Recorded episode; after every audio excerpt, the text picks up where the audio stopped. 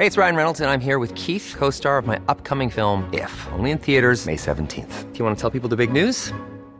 All right, I'll do. Sign up now and you'll get unlimited for $15 a month in six months of Paramount Plus Essential Plan on us. Mintmobile.com slash switch. Upfront payment of $45 equivalent to $15 per month. Unlimited over 40 gigabytes per month. Face lower speeds. Videos at 480p. Active Mint customers by 531.24 get six months of Paramount Plus Essential Plan. Auto renews after six months. Offer ends May 31st, 2024. Separate Paramount Plus registration required. Terms and conditions apply if rated PG. Heraldo Radio, la H se lee, se comparte, se ve y ahora también se escucha.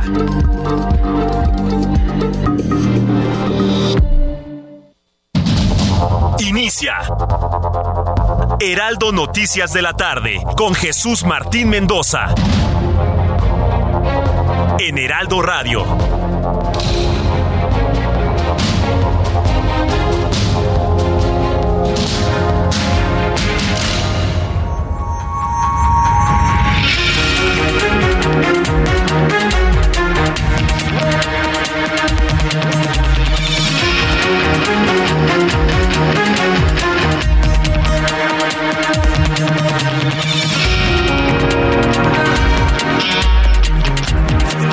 Las 6 de la tarde, tiempo del centro del país. ¿Cómo le va? Buenas tardes. En este día, hoy es jueves, le saludamos cordialmente. En este no es jueves, es miércoles. Ya queremos que se acabe la semana, pero no. Afortunadamente es miércoles 16 de agosto del año 2023. ¿Cómo le va? Gracias por recibirnos en su hogar, en la oficina, en el automóvil. Donde quiera que nos esté acompañando, esta es la señal del Heraldo Radio y estas son las noticias de la tarde. A nombre del titular de este espacio, Jesús Martín Mendoza, le saluda Heriberto Vázquez Muñoz. Y estas son las noticias al momento. El aspirante presidencial de Morena, Marcelo Ebrard, aseguró que no hay más opciones en la encuesta para definir al candidato presidencial, por lo que pidió que la gente elija libremente entre él o Claudia Sheinbaum, pero denunció que se está empleando a la Secretaría de Bienestar y a las brigadas para transmitir a la población el deseo del presidente, así lo dijo, de que Sheinbaum sea la candidata presidencial de Morena. Marcelo Ebrard se lanza fuerte contra la dirigencia de Morena y aprovechando por allí Claudia Sheinbaum. La Secretaría de Educación Pública emitió un decreto con el que avala los programas sintéticos del nuevo plan de estudios para educación básica, a fin de cumplir con el requisito legal para la entrega de los nuevos libros de texto gratuitos en las escuelas del país para este siglo que ya se nos viene el ciclo escolar 2023-2024. El presidente de la República, Andrés Manuel López Obrador, se abstuvo de responderles a los periodistas que cubren su conferencia matutina sobre la desaparición de cinco jóvenes en Lagos de Moreno, Jalisco, y con la frase de no oigo y un chiste, decidió cambiar la conversación. El Servicio Meteorológico Nacional informó que este miércoles se formó la tormenta tropical Hillary, esto ya lo anunciábamos ayer, ¿eh? Cuyas bandas nubosas provocarán lluvias intensas en los estados de Guerrero, Michoacán y Oaxaca, además de precipitaciones fuertes en Colima, Jalisco y Nayarit.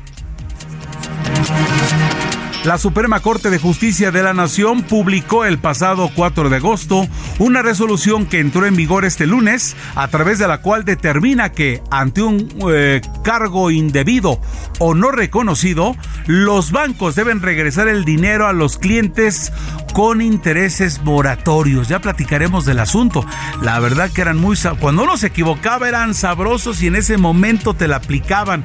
No dieras tú un cheque malo con que le faltaran 10 centavos porque tienes que pagar una multota y cosas de esas. Pero ah, era al revés. Un día yo le escribí eso a mi banco. Y si nos pasa al revés, ustedes cuatro meses y no pasa nada, ni siquiera me contestaron en un escrito, una queja por escrito. Así eran, pero ¿qué creen? La Suprema Corte, y eso está bien, los va a poner ya en orden. Vamos con Giovanna Torres, que tiene más actualización de información para ustedes. Y, este punto antes de ir con Giovanna, de verdad me llama mucho la atención y me gusta, digo, reconozcamos lo positivo que vienen de una o de otra cosa, pero nos gusta.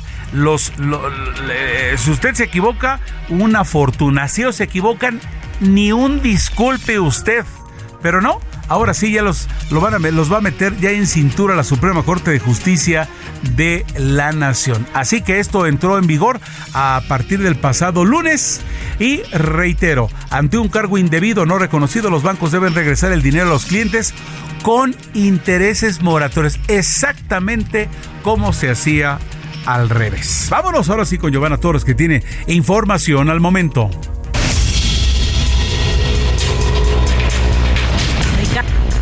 Ante la candidatura presidencial de Morena, pidió este miércoles a su partido atender la denuncia que hizo Marcelo Ebrard sobre la falta de equidad en el proceso interno para elegir al coordinador nacional de Morena en las elecciones del 2024. Con una imagen en negro con la frase Lagos de Moreno, la senadora Xochil Gálvez anunció que por 24 horas no tendrá actividades políticas y ni en redes sociales debido a la tragedia de los jóvenes desaparecidos en Jalisco. Los responsables de los tratados fronterizos y de aguas entre Estados Unidos y México determinó que a casi todas las boyas instaladas en el río para evitar el cruce de migrantes está flotando en el lado mexicano de la frontera internacional. Cuestionado sobre el informe, la oficina del gobernador Greg Abbott adelantó que rechazará la solicitud de retirar las boyas sobre el río Bravo. El presidente Andrés Manuel López Obrador consideró como muy excesivo el presupuesto de 23 mil millones de pesos que solicitó el INE para las elecciones del 2024 y consideró que podría ahorrarse como 10 mil millones de pesos e insistió en enviar una reforma constitucional en materia electoral para el próximo año. En Villahermosa, Tabasco, una mujer que estaba aprendiendo a manejar terminó atropellando a su marido y destruyendo varios vehículos en el estacionamiento de un centro comercial. El hombre gravemente lesionado fue trasladado de emergencia a un hospital de Pemex. Luego de una maratónica audiencia de 16 horas, un juez de control determinó vincular a proceso por el homicidio del empresario Íñigo Arena Sainz a seis empleados del bar Black Royce, entre ellas a cuatro damas de compañía, un mesero y un elemento de seguridad. La información, gracias Giovanna Torres. Son las 6 de la tarde con 6 minutos, 6 con 6. Vámonos con la información. Y es que el Servicio Meteorológico Nacional ha informado que la tormenta tropical Hillary, octavo ciclón con nombre de la temporada del Pacífico 2023, se formó este miércoles frente a las costas del Pacífico mexicano y sus bandas nubosas provocarán lluvias intensas en Guerrero, Michoacán y Oaxaca, además de precipitaciones fuertes en Colima, Jalisco y Nayarit. Atención amigos de Tepic que nos están escuchando allá donde, donde está también la señal de El Heraldo Radio. Tenemos comunicación con eh, con eh, en torno a esta prevención con eh, Karina García, corresponsal en Oaxaca. Karina, ¿cómo estás? Buenas tardes. ¿Qué tal, Heriberto? Buenas tardes. Y efectivamente, en Oaxaca hay alerta por las marejadas que provoca la tormenta tropical Hillary en San Pedro Mixtepec. Pues ya se reporta una persona desaparecida que eh, presuntamente se encontraba nadando en la playa. Comentarle también que las autoridades de protección civil eh, señalan que esta tormenta ha dejado vientos fuertes, oleaje elevado y lluvias puntuales en diversas partes de la costa y Sierra Sur de Oaxaca. Asimismo, los puertos de Huatulco, Puerto Ángel y Puerto Escondido se mantienen cerrados a la navegación, perdón.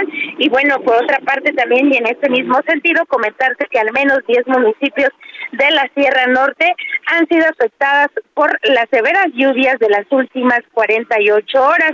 En este sentido se reportan deslaves, además de encharcamientos en municipios como Santa María Sogocho, Santa Cruz Yagavila, San eh, de Otlasco, así como Santa María Llosa. Entonces, pues las autoridades se encuentran monitoreando también esta zona y, eh, por supuesto, este paso de la tormenta Hillary. Heriberto es el reporte.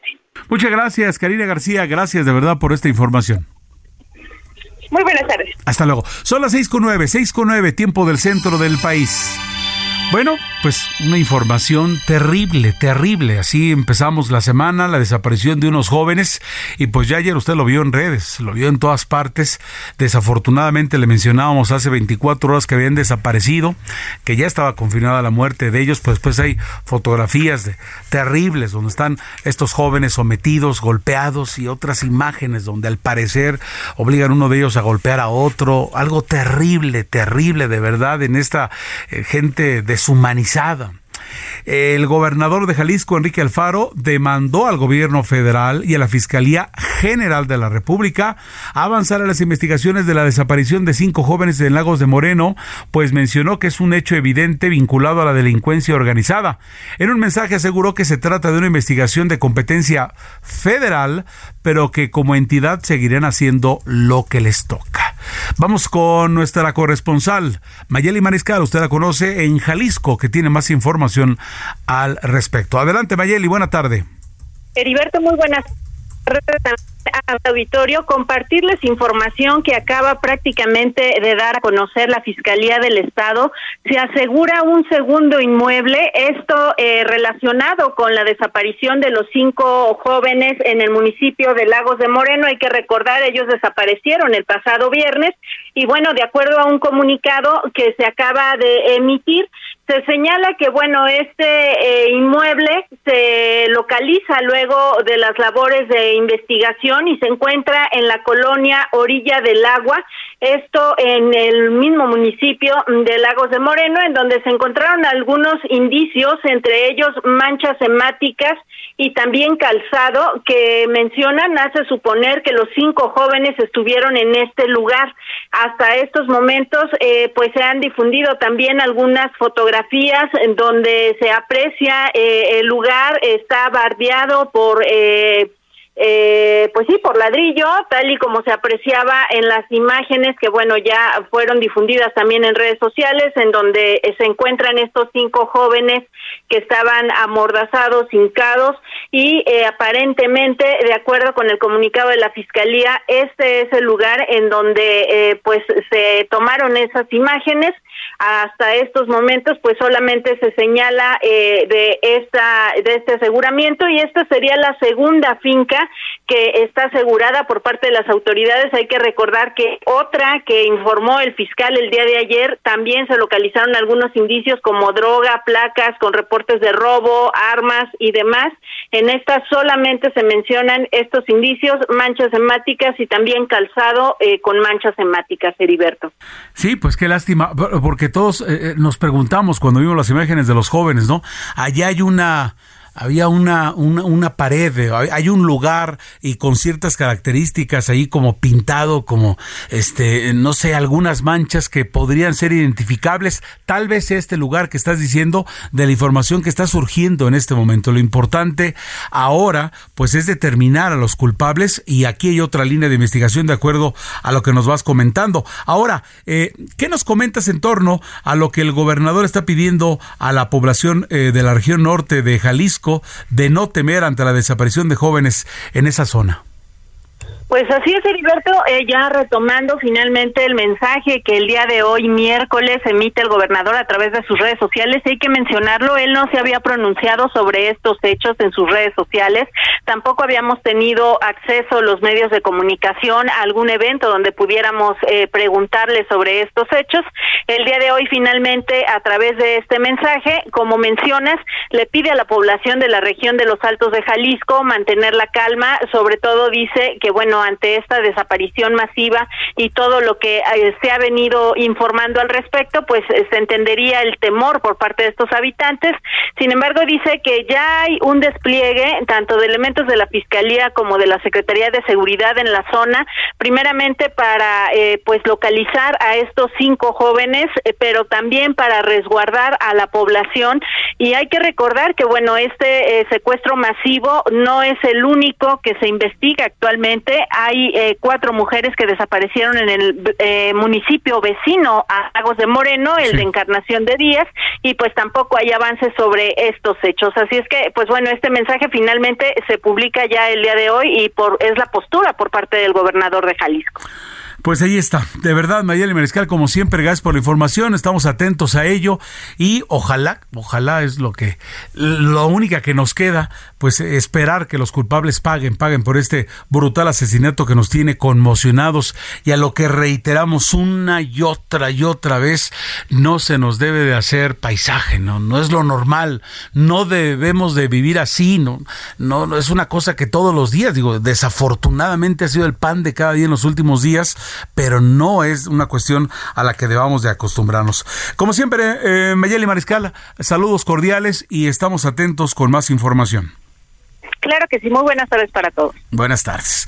A las 6 de la tarde con 14 minutos, 6.14, y es que siguiendo con la información de este lamentable hecho, de acuerdo con una fotografía y un video difundidos en redes sociales, así como la identificación hecha por familiares, existen altas probabilidades de que los cinco jóvenes desaparecidos en Jalisco hayan sido asesinados. Y es que los detalles de su secuestro comenzaron a emerger ya el lunes, cuando en las redes sociales circularon imágenes y videos de las víctimas golpeadas y amarradas. El escenario es una especie de patio y todo transcurre, es a lo que me refiero ahorita con Mayeli que está diciendo de otro lugar, y todo transcurre bajo el cobijo de la noche. En un video aterrador se puede observar cómo los jóvenes son obligados a maltratarse entre sí, e incluso uno de ellos es presumiblemente forzado a cometer el brutal asesinato de sus compañeros. Y cuando no los tres, los cinco estaban de rodillas con unos ojos perdidos, perdidos, y se les veía la angustia y el maltrato en los ojos. De verdad, terrible ello, terrible esto allá allá en Jalisco. Eh, las 6 de la tarde con 15 minutos, 6.15 tiempo del centro del país. Por cierto, saludos a, los amigos de No Media que nos están sintonizando en este instante allá en la Florida, en Texas, en Illinois. Gracias por su preferencia. Con la frase de no oigo y un chiste, un chiste. El presidente Andrés Manuel López Obrador evitó responder a los cuestionamientos de los periodistas que cubren su conferencia matutina, quienes le preguntaron sobre la desaparición de los cinco jóvenes en Lagos de Moreno, Jalisco, lo que le valió severas críticas en las redes sociales.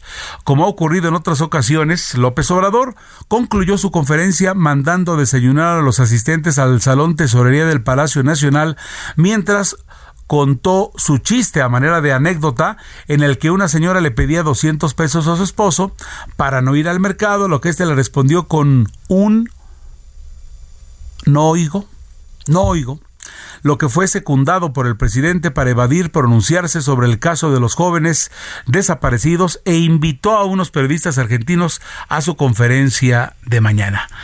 Aquí está, aquí está como lo dijo el presidente López Obrador. Vámonos a desayunar, ya, ya, ya, ya.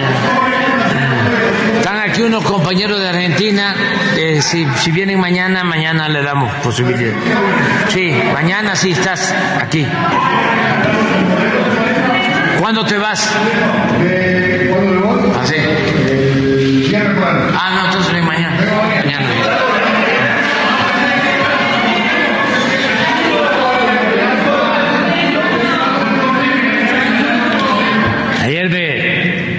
decía un amigo, este, decía que, decía su esposa, eh, que me des 200 pesos para ir al mercado. Eh, no oigo. En eso quedó. En eso quedó y esto ocurrió pues en la conferencia en la conferencia la mañanera.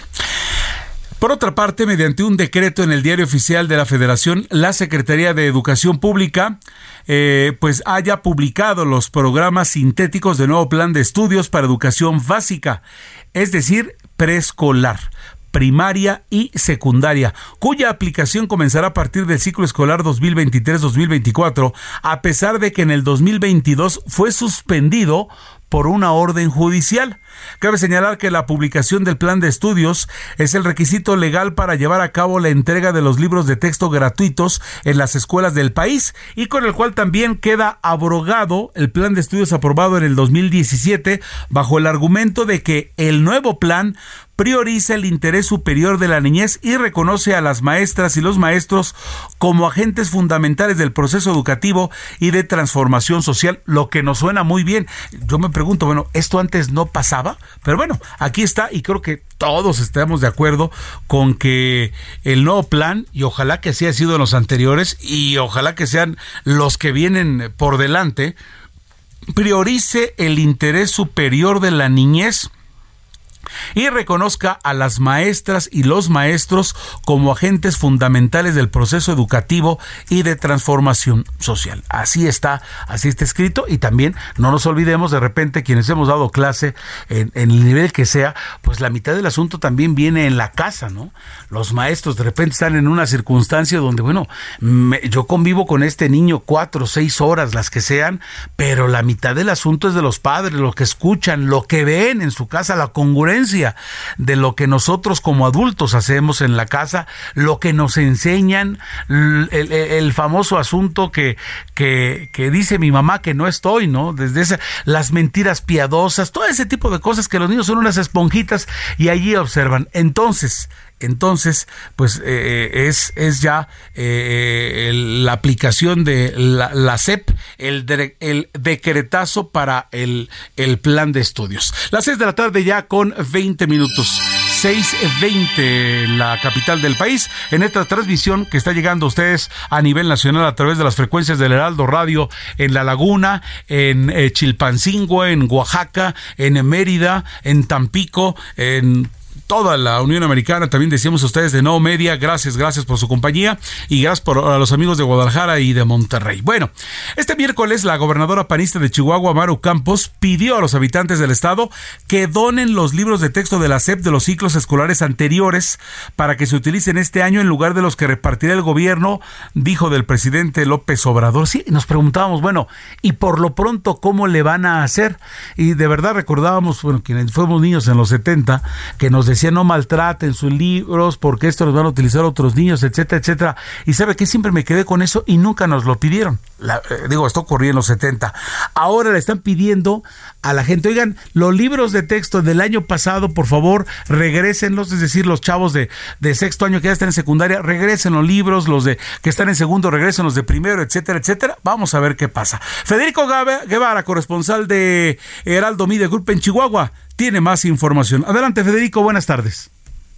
Buenas tardes, efectivamente, como tú bien acotas, en estos momentos en el estado de Chihuahua, y después de un análisis, una, una, investigación corta por parte de la Secretaría de Educación Pública y Cultura aquí en Chihuahua, pues cayeron en la realidad de que si bien no se sabe si va a durar este impasse o no, producto de este amparo y producto de este rechazo a los nuevos libros de texto gratuitos, eh, pues la gobernadora del estado hizo un llamado técnicamente de auxilio para ver si los padres de familia dentro de sus pertenencias tienen este libros de texto para poder este ser eh, recolectados. Para tal efecto la gobernadora abrió varios puntos en donde se van a estar recibiendo este libros de texto eh, en cara pues a lo que puede ser a partir del 21 de agosto se van a estar recibiendo estos libros en cara a lo que pudiese ser un desabasto o un déficit de libros de texto. Escuchemos lo que comentó la gobernadora del estado, María Eugenia Campos. Les pido a todos que nos unamos, que trabajemos juntos como sabemos hacerlo en dos acciones específicas. La primera, necesitamos de su ayuda urgente. Busca en tu casa, en la de tu familia, con tus amigos, libros de texto de preescolar, primaria y secundaria de años anteriores, libros que ya no usen. Compártelos y llévalos a partir del lunes 21 de agosto a las escuelas de tus hijos. Y de esta manera, el Estado se está anticipando a lo que pudiese ser un desabasto de libros de texto en la entidad ante este impasse y en lo que dure esta deliberación, si se van a aceptar los libros de texto gratuitos aquí en Chihuahua o no. Federico, y luego el problema está en, ¿podrán regresarlos? ¿Habrá voluntad? ¿Quieren hacerlo? Y después si no pasa, ¿y cómo lo resolvemos? ¿Nos vamos con unas, con unas copias o cómo le vamos a hacer, no? Este es el problema y la realidad es que, mm, vamos, eh, son libros que no se sabe en qué condiciones estén, porque muchos de ellos eh, les retiran hojas, están rayados, en fin, pero invariablemente, eh, pues después de que se generó este amparo en contra de los libros de texto, pues están tratando de dar ciertos pasos para evitar lo que a todas luces es predecible, falta de libros de texto. Exactamente, bueno, falta, bueno, ahí están, pero la gobernadora ha dicho que, que pues no, no los va a repartir, o sea, lo que, los que el gobierno federal, este, aquí está la partida para Chihuahua, ella eh, dice que no se van a distribuir, ¿no? De, de allí nos viene el problema, ¿no? Efectivamente, ese es el origen. Y Pues- también un- mucho porque se ha politizado. Exactamente, eso ya. ¿Y sabes cuál es el problema, Federico? Estoy hablando con Federico eh, Guevara, corresponsal del Aldo Media Group en Chihuahua. El gran problema es que los que la van a pagar serían los niños, caray. Efectivamente. Así es. Y Sí, sí, sí, o sea, ellos son los que al final de la historia no tienen el libro, uno rayado, uno osado, exacto. ¿Y cómo están? Hay que recordar cuando éramos niños, ¿no? Cómo terminaba el libro, ¿no? Nuestras mochilas, etcétera, etcétera, doblado, arrancado, como dices, rayoneado, usado también, se, se ponen apuntes ahí encima. Pero bueno, eh, Federico Campos, como siempre, un abrazo y estamos en contacto. Gracias, estamos en contacto y buenas tardes. Vamos a ir a una pausa de regreso. Tenemos para ustedes también, hay asuntos de este libro de texto, pero en Durango. Y también tenemos para ustedes información en torno a la diputada de Morena que se ha sumado al rechazo de los libros de texto gratuitos para comentarles de este mismo asunto. Mensajes, no se vaya. Continuamos con más a través de este espacio en El Heraldo Radio a nivel nacional.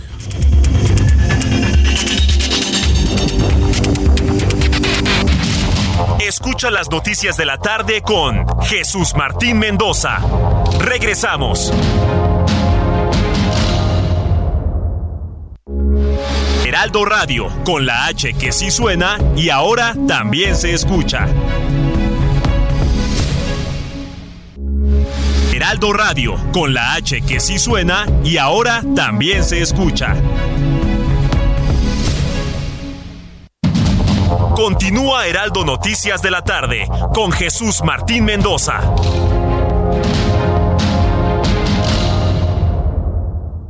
CAT promedio de 31.7% sin IVA, vigencia del 1 al 31 de agosto. RAM 4000, la única doble cabina del mercado que se adapta a cualquier desafío en el trabajo.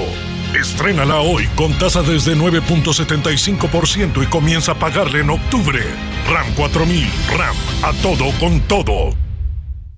¿Tienes miedo de que tu hijo se convierta en un adulto insatisfecho? Este 14 de octubre, en el Master Bebemundo, vamos a darte las herramientas para que tu hijo se convierta en líder de su propia vida. Master Bebemundo 2023, niños felices, adultos líderes. En Papalote Museo del Niño, boletos a la venta en masterbebemundo.com.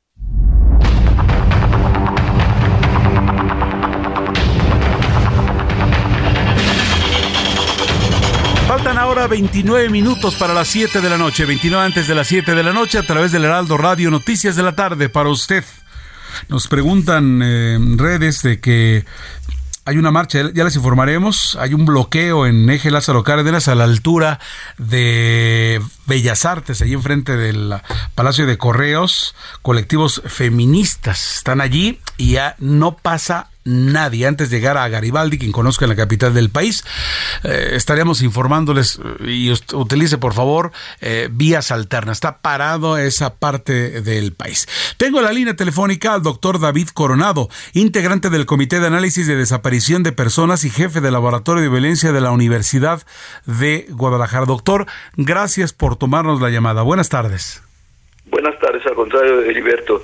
Eh, un placer estar aquí, aunque el tema es tan terrible Sí, que, que, bueno, pero todos hay que abordarlo. Eh, ah.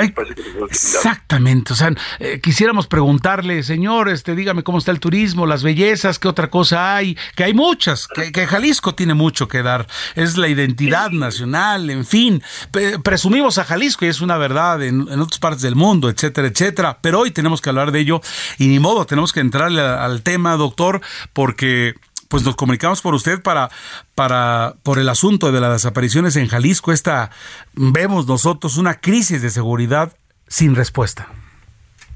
Sí, mira, este, hace, hace un mes hablábamos de, de ocho personas desaparecidas de un call center. Eh, hace eh, 15 días hablábamos de cuatro muchachas que tres de ellas habían sido eh, eh, levantadas y una cuarta fue hermana de una de, una de, de las, de las levantadas. Van a su casa con armas largas y también la secuestran, ¿no?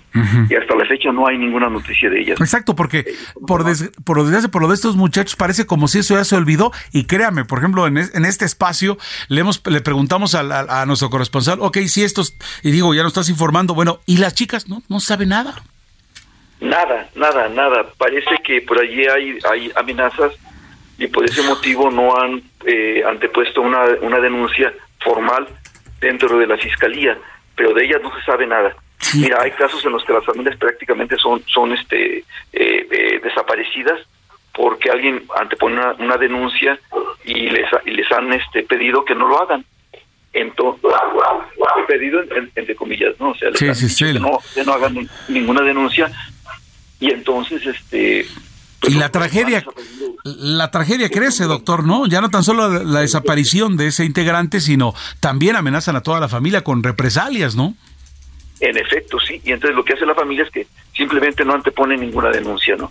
Hay casos en los que, eh, pues, este, eh, no, no, no lo han hecho, ¿no? Y entonces eso implica, en términos de datos, que pues no, no, no, no aparecen en los datos oficiales, ¿no?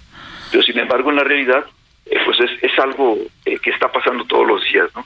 Ahora este suceso que nos ocupa desde el viernes, el viernes lo levantan, este, el, sábado anteponen la denuncia, el domingo esto se, hace este, eh, noticia nacional, el lunes ya es internacional, pues este es básicamente un, un, un, sistema, fíjate, de, de, levantar muchachos, eh, de, en, la, total impunidad. Es una constante que se presenta aquí en Jalisco. Hay una total impunidad para las personas que desean, que desaparecen, de hecho, a otras más. Simplemente no, no, no, hay investigación al respecto. Este eh, eh, Y no solo en este caso.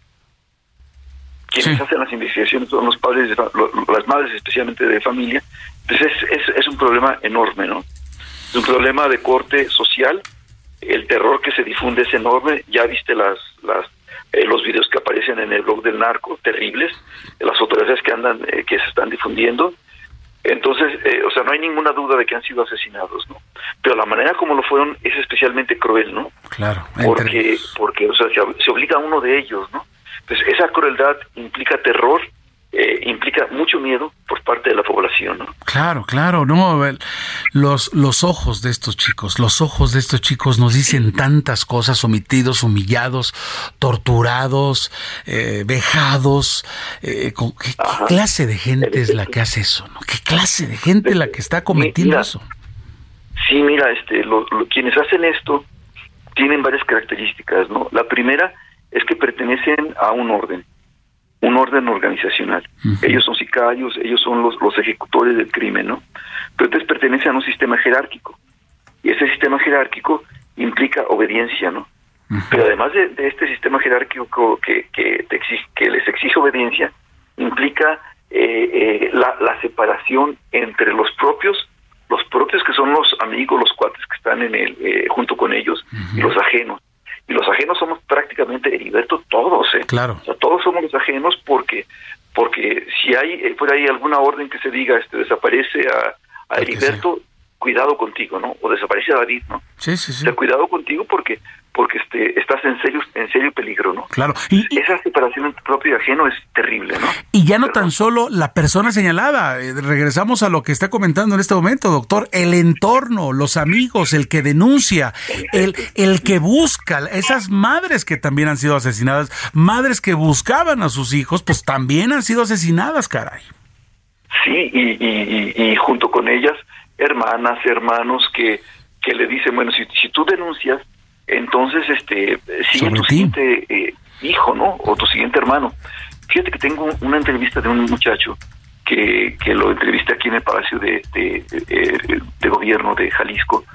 Entonces él denuncia, viene porque porque dice, fueron los soldados los que levantan a, a, a mi hermano en Villa de Purificación aquí en Jalisco.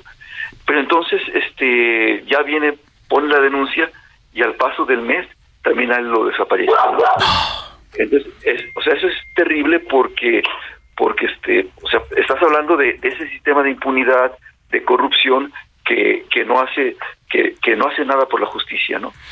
pues ese signo de igualdad, de justicia, de libertad, pues claro que no existe, ¿no? no, eh, o, otros casos, ¿no? También quienes asisten, osan asistir al, ah, al velorio y al entierro, allí también se ha visto que son sacrificados o levantados y, regresamos en una espiral que, que, no le vemos fin, no, no le vemos fin, ¿no? Y, es un temor, ¿no? Y mira, Veracruz y Jalisco este, están, están este, bueno, en este caso Jalisco es el primer lugar en desapariciones en México. No obstante que, el gobierno del Estado ha estado limpiando las bases de datos y de 16 mil desaparecidos las ha reducido a, a 14 mil 72, una cosa así.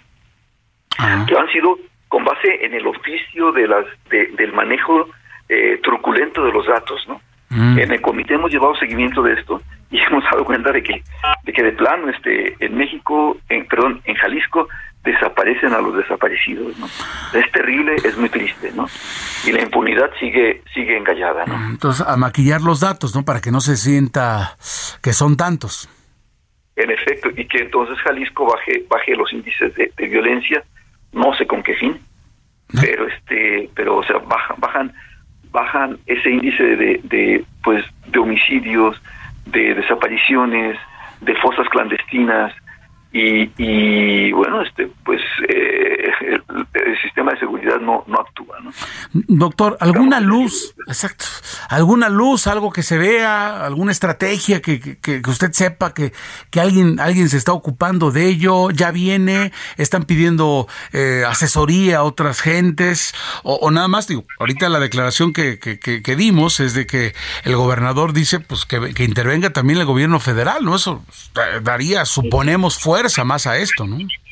Claro, sí, fíjate, este, pero, pero bueno, eh, eh, en este caso la, la Guardia Nacional no es óbice de, de, seguridad, ¿no? Este, bajo la consigna de eh, pues sigue sigue el sistema de impunidad, sigue el sistema de corrupción, de injusticia, y me parece que, que en, en esa vertiente este esa misma vertiente del gobernador que señala que, que no están desaparecidos sino que son ilocalizados ilocalizados o sea, un término que quién sabe de dónde lo, sacó bajo esa misma vertiente me parece que poco se puede hacer con ese tipo de, asesorías no más bien eh, los sistemas de seguridad deberían de funcionar pero sin embargo mira estamos en un problema en una espiral como bien lo mencionaste en una espiral que no tiene solución no o sea eh, una espiral que que requiere de esa de esos recursos del narcotráfico para poder subsistir, ¿no? Y la impunidad, ¿no, doctor? La impunidad, ¿no? Porque ¿por qué lo hago? Pues porque puedo y porque regularmente no me va a pasar nada. En efecto, así es, así es.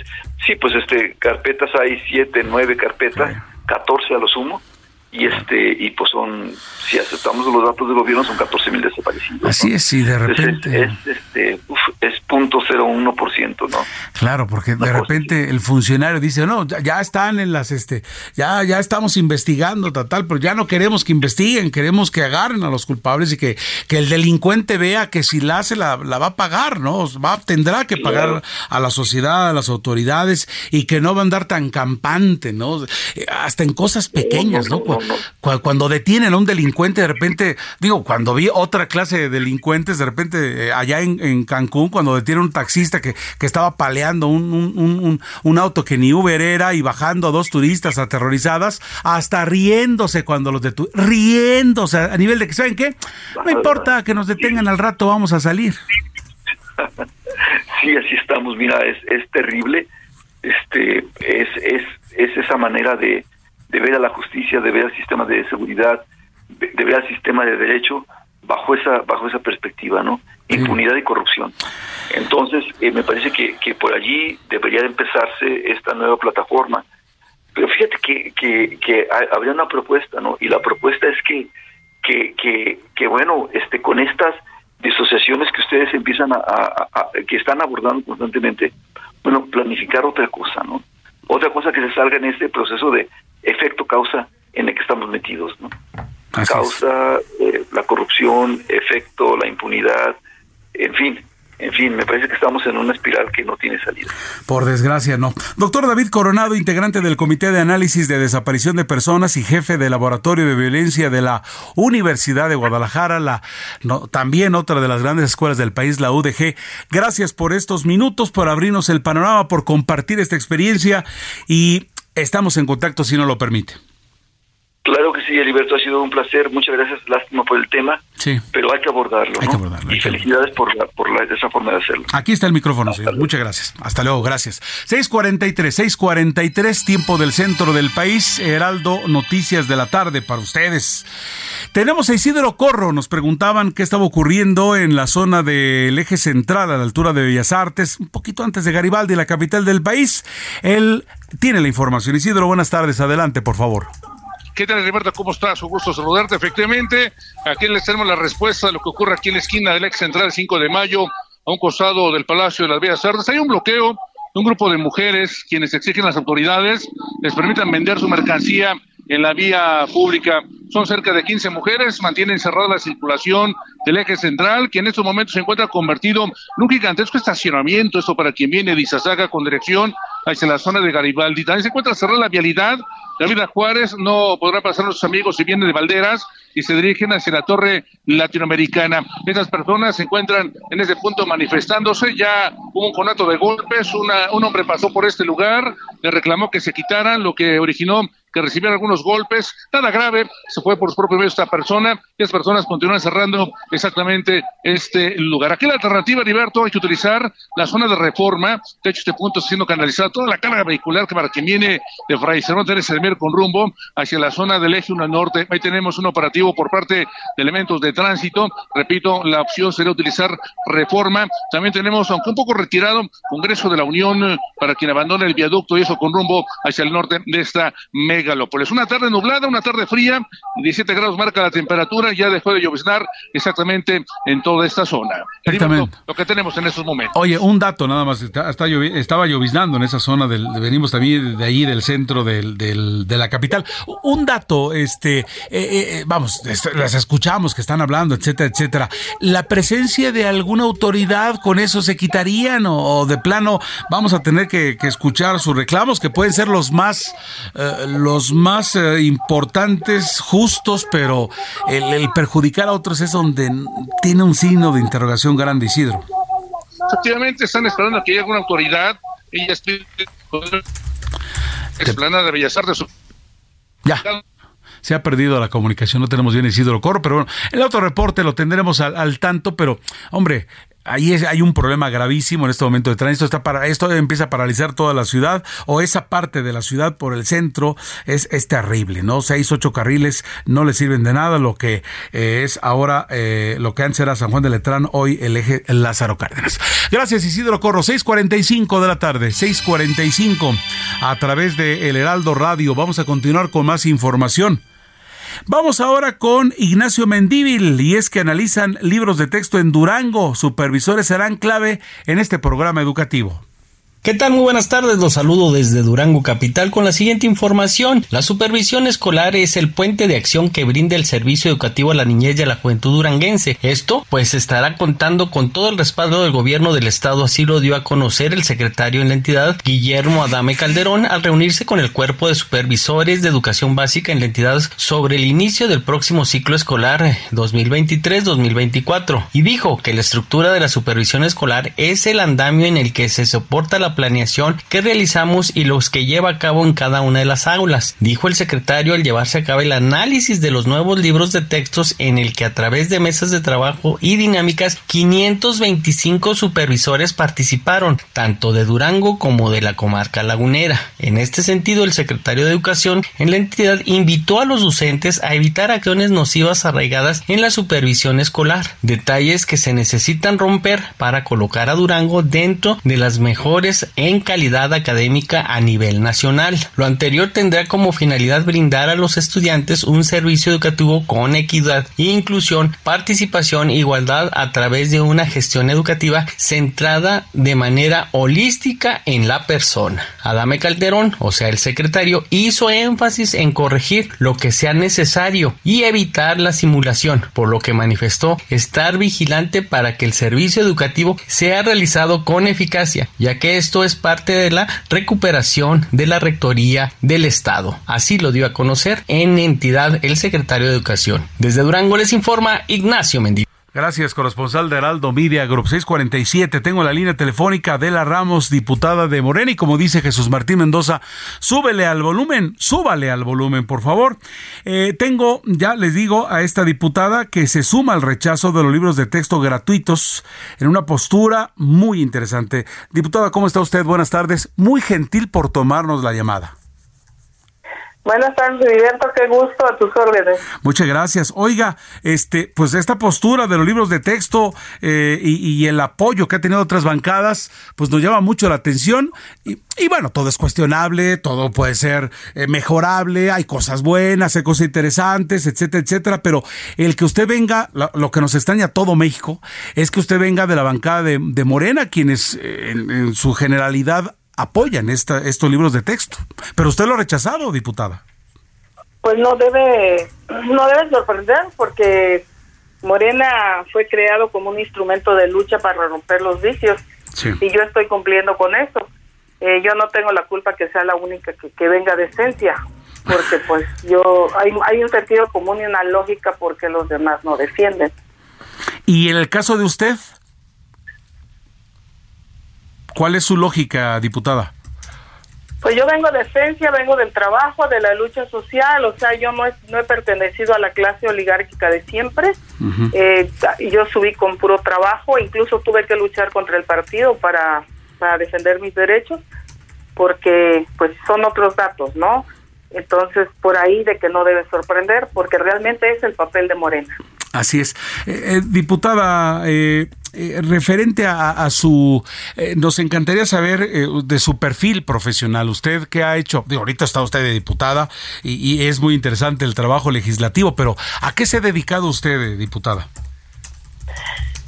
a temas legislativos en el tema indígena, tema educativo, en temas también de, del campo. Sí hemos hecho varias este, iniciativas, solamente que pues no no pasan, obviamente, porque hay consignas de servilismo para que pueda pasar. Sin embargo, hemos hecho una ruta de auditorías también en, infraestructura. Soy secretaria de infraestructura. Estoy en la comisión de vigilancia, que también me fue retirada por cumplir con mi trabajo y en la Comisión de Educación. hemos trabajado en, en varias áreas, en mesas de atención, hemos creado mesas de trabajo en varios estados, también buscando gestión y, cómo dar resultados más que nada. Oiga. Pero sí soy maestra de vocación, de vida, más de 25 años de servicio frente al grupo, o sea, no he sido de burocracia, yo he sido eh, maestra de aula. Eso es lo que le quería preguntar. ¿Usted conoce? conoce la problemática. Usted ha tenido a niños a los que le tiene que enseñar. Toda mi vida, toda mi vida he trabajado como maestra frente al grupo, eh, por la lucha sindical, luchando, defendiendo siempre la educación pública. Esto es lo que me llevó hasta la Cámara. Sí. Eh, me forjé en las calles me forcé defendiendo siempre la justicia. No, ha sido adverso. Una trayectoria amplia social, de, lucha, pero sobre todo a ese punto nos llamó mucho la atención. Usted se ha dado clase allí, en usted ha estado en el aula, usted sabe de lo que, lo que necesita el, niño, el padre de familia para apoyarlos y sacar adelante a, nuestra infancia, ¿no, diputada? Sí, sí sabré yo. Yo trabajé en la selva, yo sé lo que es caminar dos horas para llegar a la escuela, sé lo que son las carencias, lo que di clases debajo de los árboles, donde en las piedras se sentaban los niños, sé lo que es lo que es luchar por tener un libro de texto. Eh, mi plaza está en telesecundaria, sin embargo también di clases en primaria, en, todos los niveles, ¿no? Tengo, tengo maestría en pedagogía y doctorado en educación y pues siempre fui maestra rural. Frente al grupo ahorita pues estoy con licencia maestría en pedagogía, doctorado en educación, para nosotros, eh, este, diputada, pues una voz súper autorizada. Y entonces, coméntenos así un pequeño resumen, ¿no? De esta postura de, de, los libros de texto, ¿no? Pues para empezar hay una inconstitucionalidad, no están apegados al, al artículo tercero, eh, se perdió la laicidad, se perdió la obligatoriedad, la gratuidad, pues todavía no sé, ¿verdad? Por ahí va mi tema, ¿no? De, de realizar una auditoría, que se audite el proceso, cómo fueron elaborados. Pero en el artículo tercero de nuestra Constitución, en el párrafo noveno, nos indica la letra que, que la educación debe, debe ser libre de toda doctrina, de todo dogma, que no debe haber fanatismo. Y, y, pues lo que yo voy viendo aquí, el problema en sí no son los libros como objeto, sino el, el trasfondo, lo que, lo que muy difícil puede ver un padre de familia, lo que muy difícil puede ver tal vez inclusive un maestro. Pero nosotros que sabemos, somos pedagogos, sabemos de didáctica, de filosofía, entonces vemos el trasfondo, ¿no? Desde que leemos un contenido vemos el trasfondo.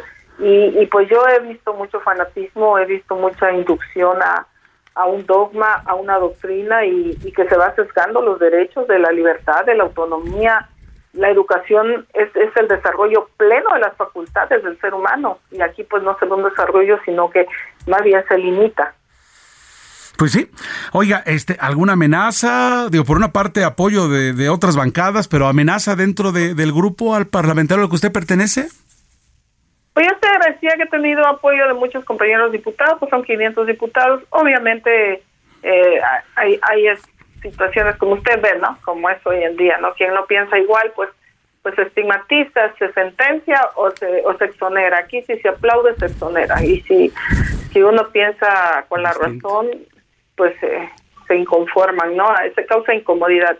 Yo he, he señalado la forma irreflexiva de las autoridades educativas y he pedido que se revisen los libros, pero que se revisen realmente no con simulación, no lo que se está haciendo, porque hoy el objetivo de la educación se basa en un criterio emancipador, en concientizar sobre clases sociales, que no es apto para un niño, eh, no se cuida la edad, nosotros porque fuimos colonizados, eso es histórico, y se invita o se, se incita a desechar el capitalismo por ser producto de colonización, pues un niño de primaria, ¿cómo, cómo vamos a estarle induciendo a, a, todo ese encono, ¿no?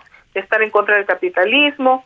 Entonces, en aras de, de, de, un, de un interés político, se han desvirtuado, se han desfasado los, los conceptos, hay un desorden conceptual, no hay una estructura pedagógica, no hay una lógica didáctica, Gracias. no hay un método científico. Gracias de verdad, diputada Adela Ramos de Morena, estas palabras. Vamos a pausa y regresamos con más.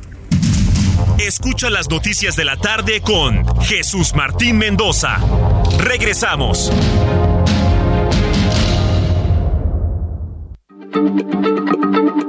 Heraldo Radio, la H se lee, se comparte, se ve y ahora también se escucha.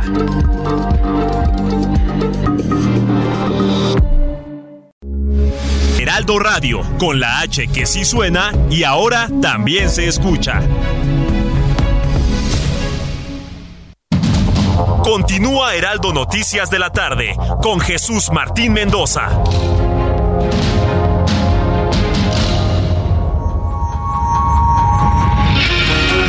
Son las 7 de la noche en punto, 7 de la noche en punto en la capital del país. Noticias de la tarde a través del Heraldo Radio. Qué buena entrevista, qué buena charla tuvimos con esta diputada Adela Ramos, anótela usted.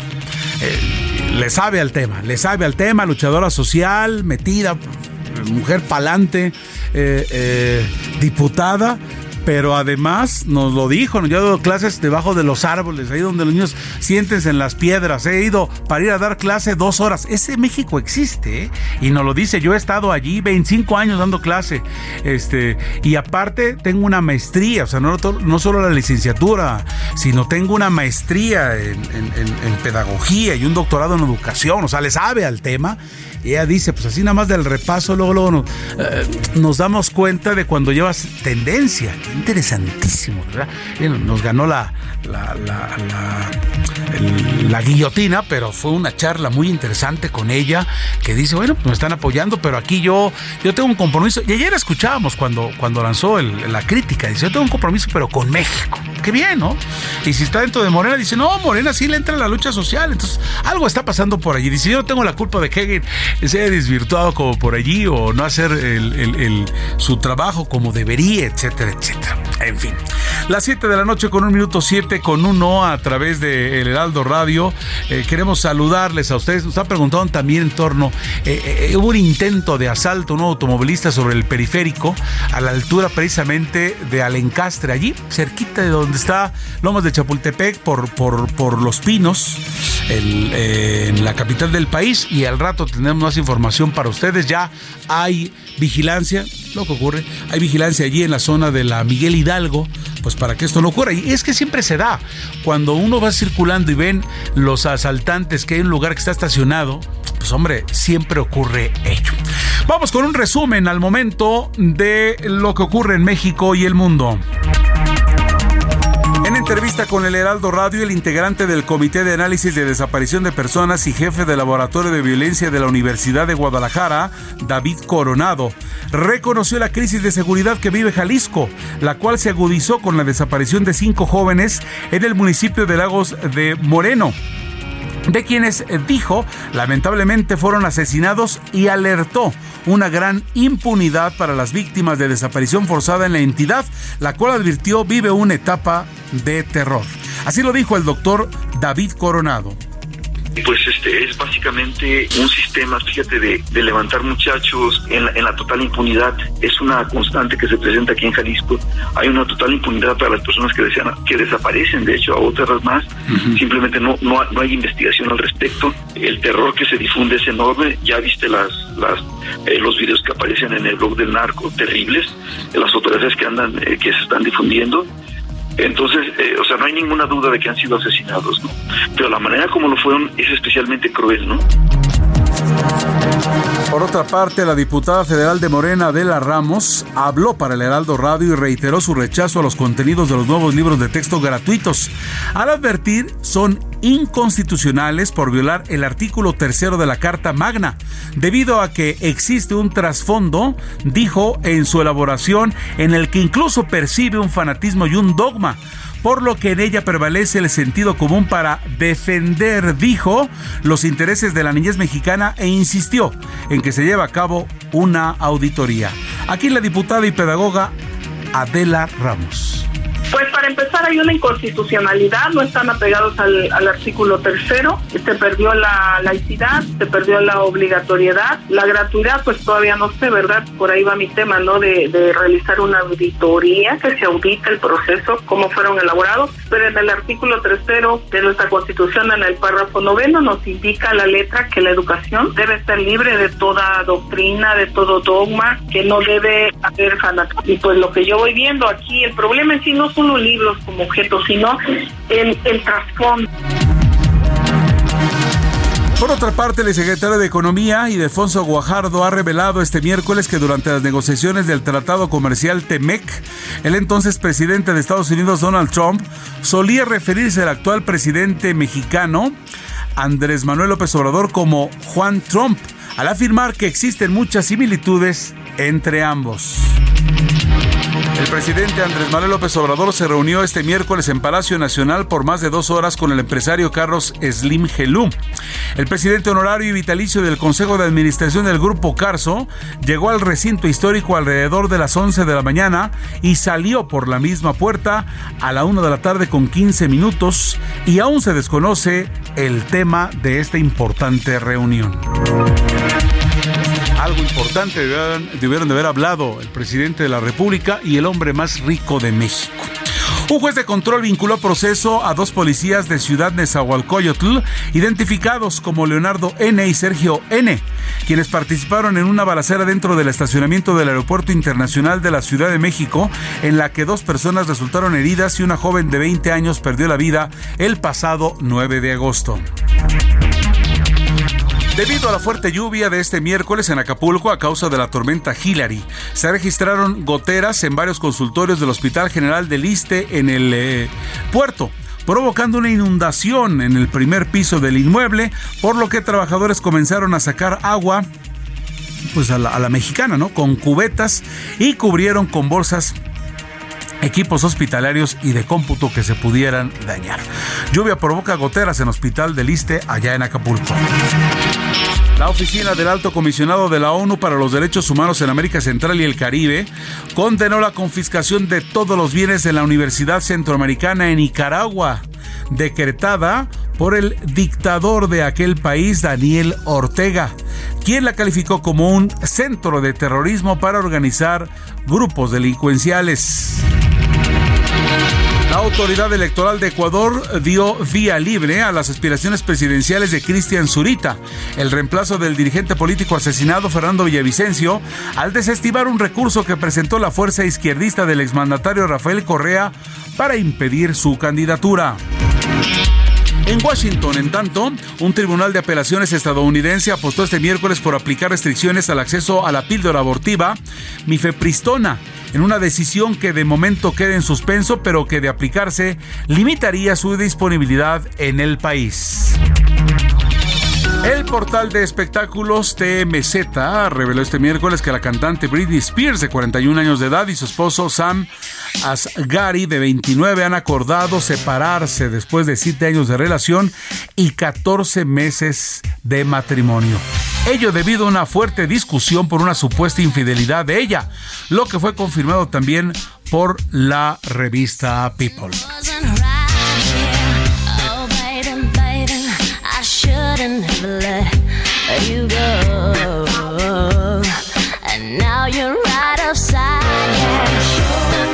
Hasta aquí el resumen de noticias. Se le saluda Heriberto Vázquez Muñoz a nombre de Jesús Martín Mendoza. Continuamos con más información.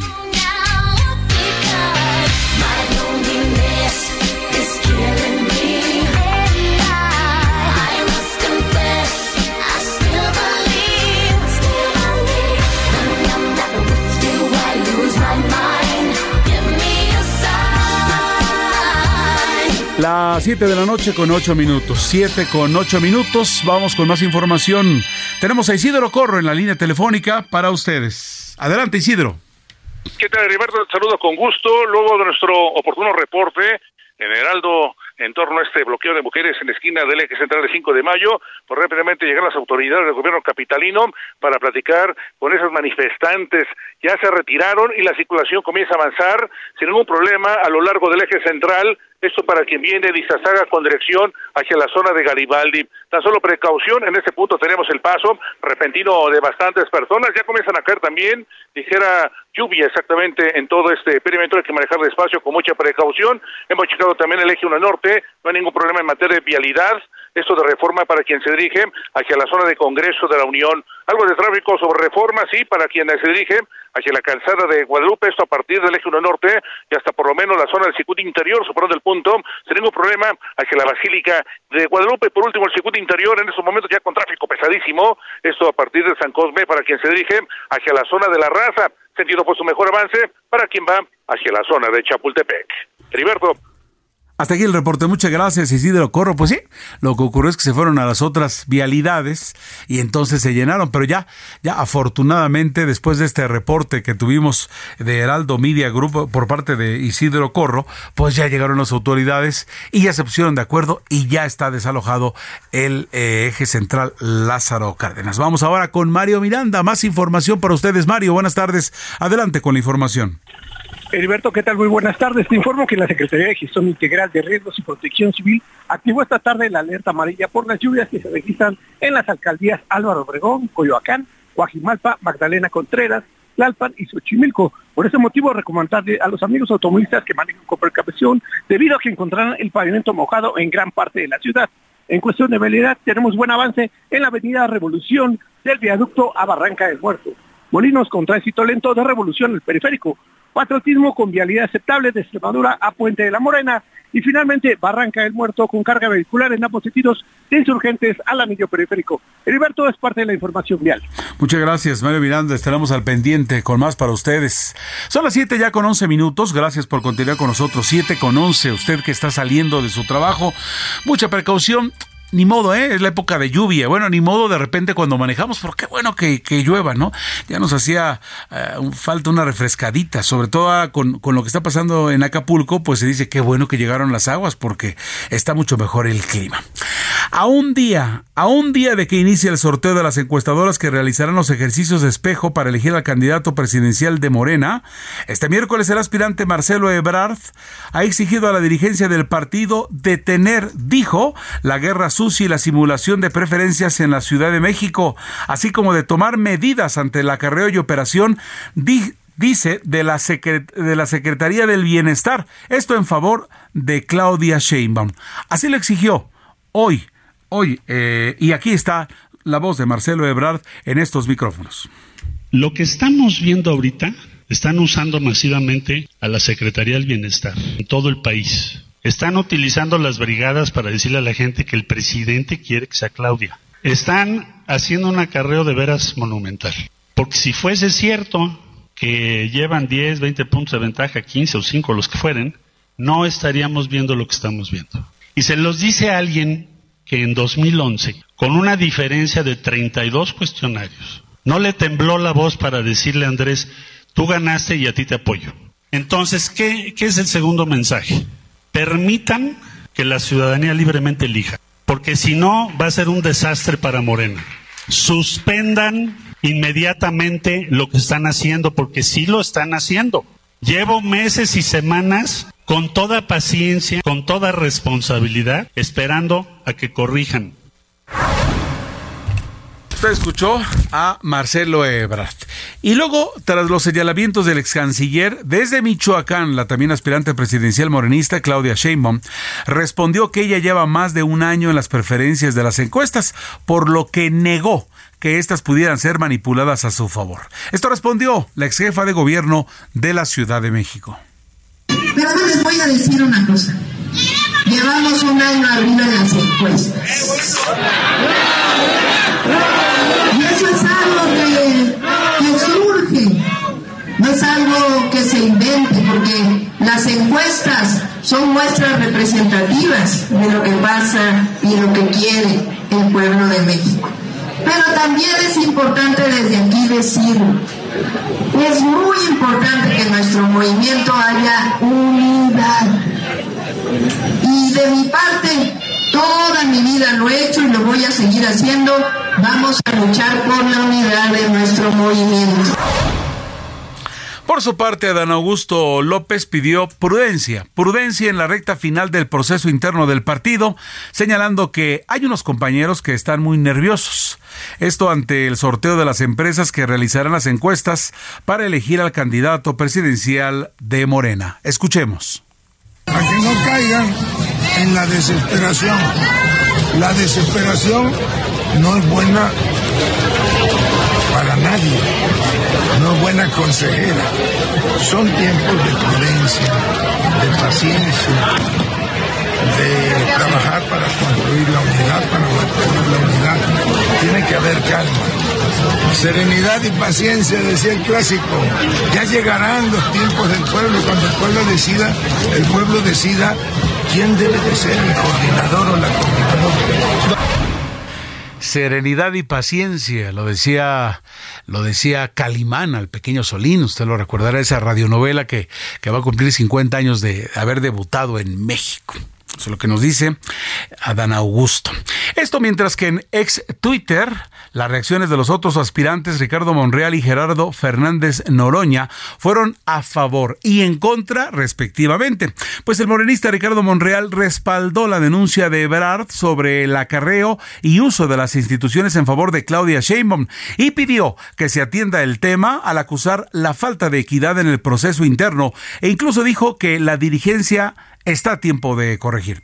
Caso contrario a la opinión del petista Gerardo Fernández Noroña, en la opinión de eh, Gerardo Fernández Noroña, este petista calificó de prepotente y arrogante a su contendiente Marcelo Ebrard, pues dijo que es muy torpe de su parte minimizar a cualquier compañero aspirante.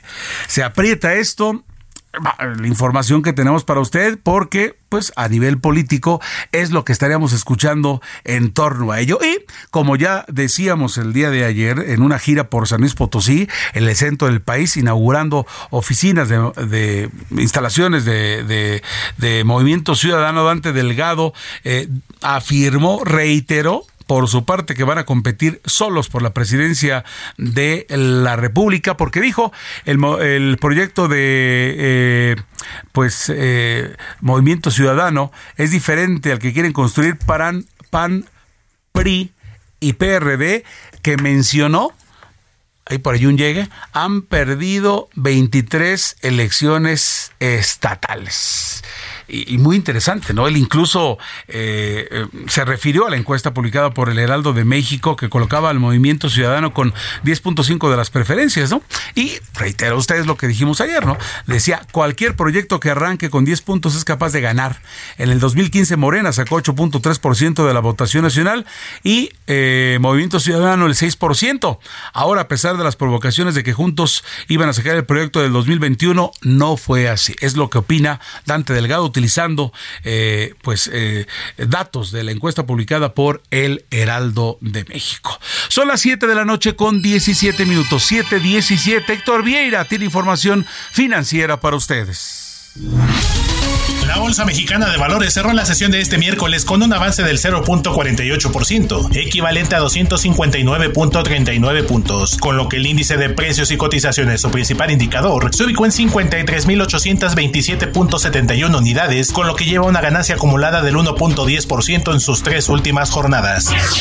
En Estados Unidos, Wall Street cerró con pérdidas generalizadas, ya que el Dow Jones retrocedió 0.52% para quedarse en 34.765.74 unidades. Por su parte, el Standard Poor's restó 0.76%, ubicándose en 4.404.33 unidades, y el Nasdaq se dio 1.15% para cerrar en 13.474.63 unidades.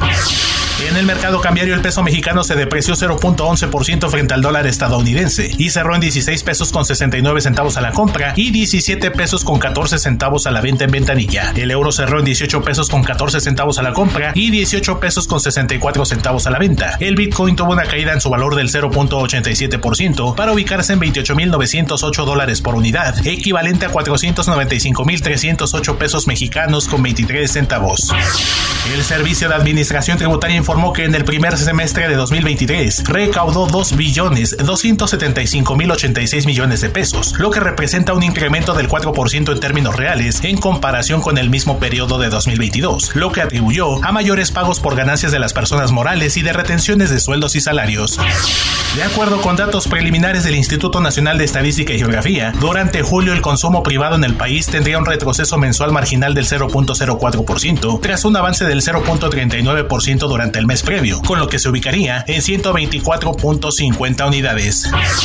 Los miembros del Comité Federal de Mercado Abierto de la Reserva Federal de Estados Unidos pronosticaron en su última reunión nuevas alzas en la tasa de interés durante la reunión de los próximos 19 y 20 de septiembre y alertaron también de un posible aumento de la inflación durante los próximos meses.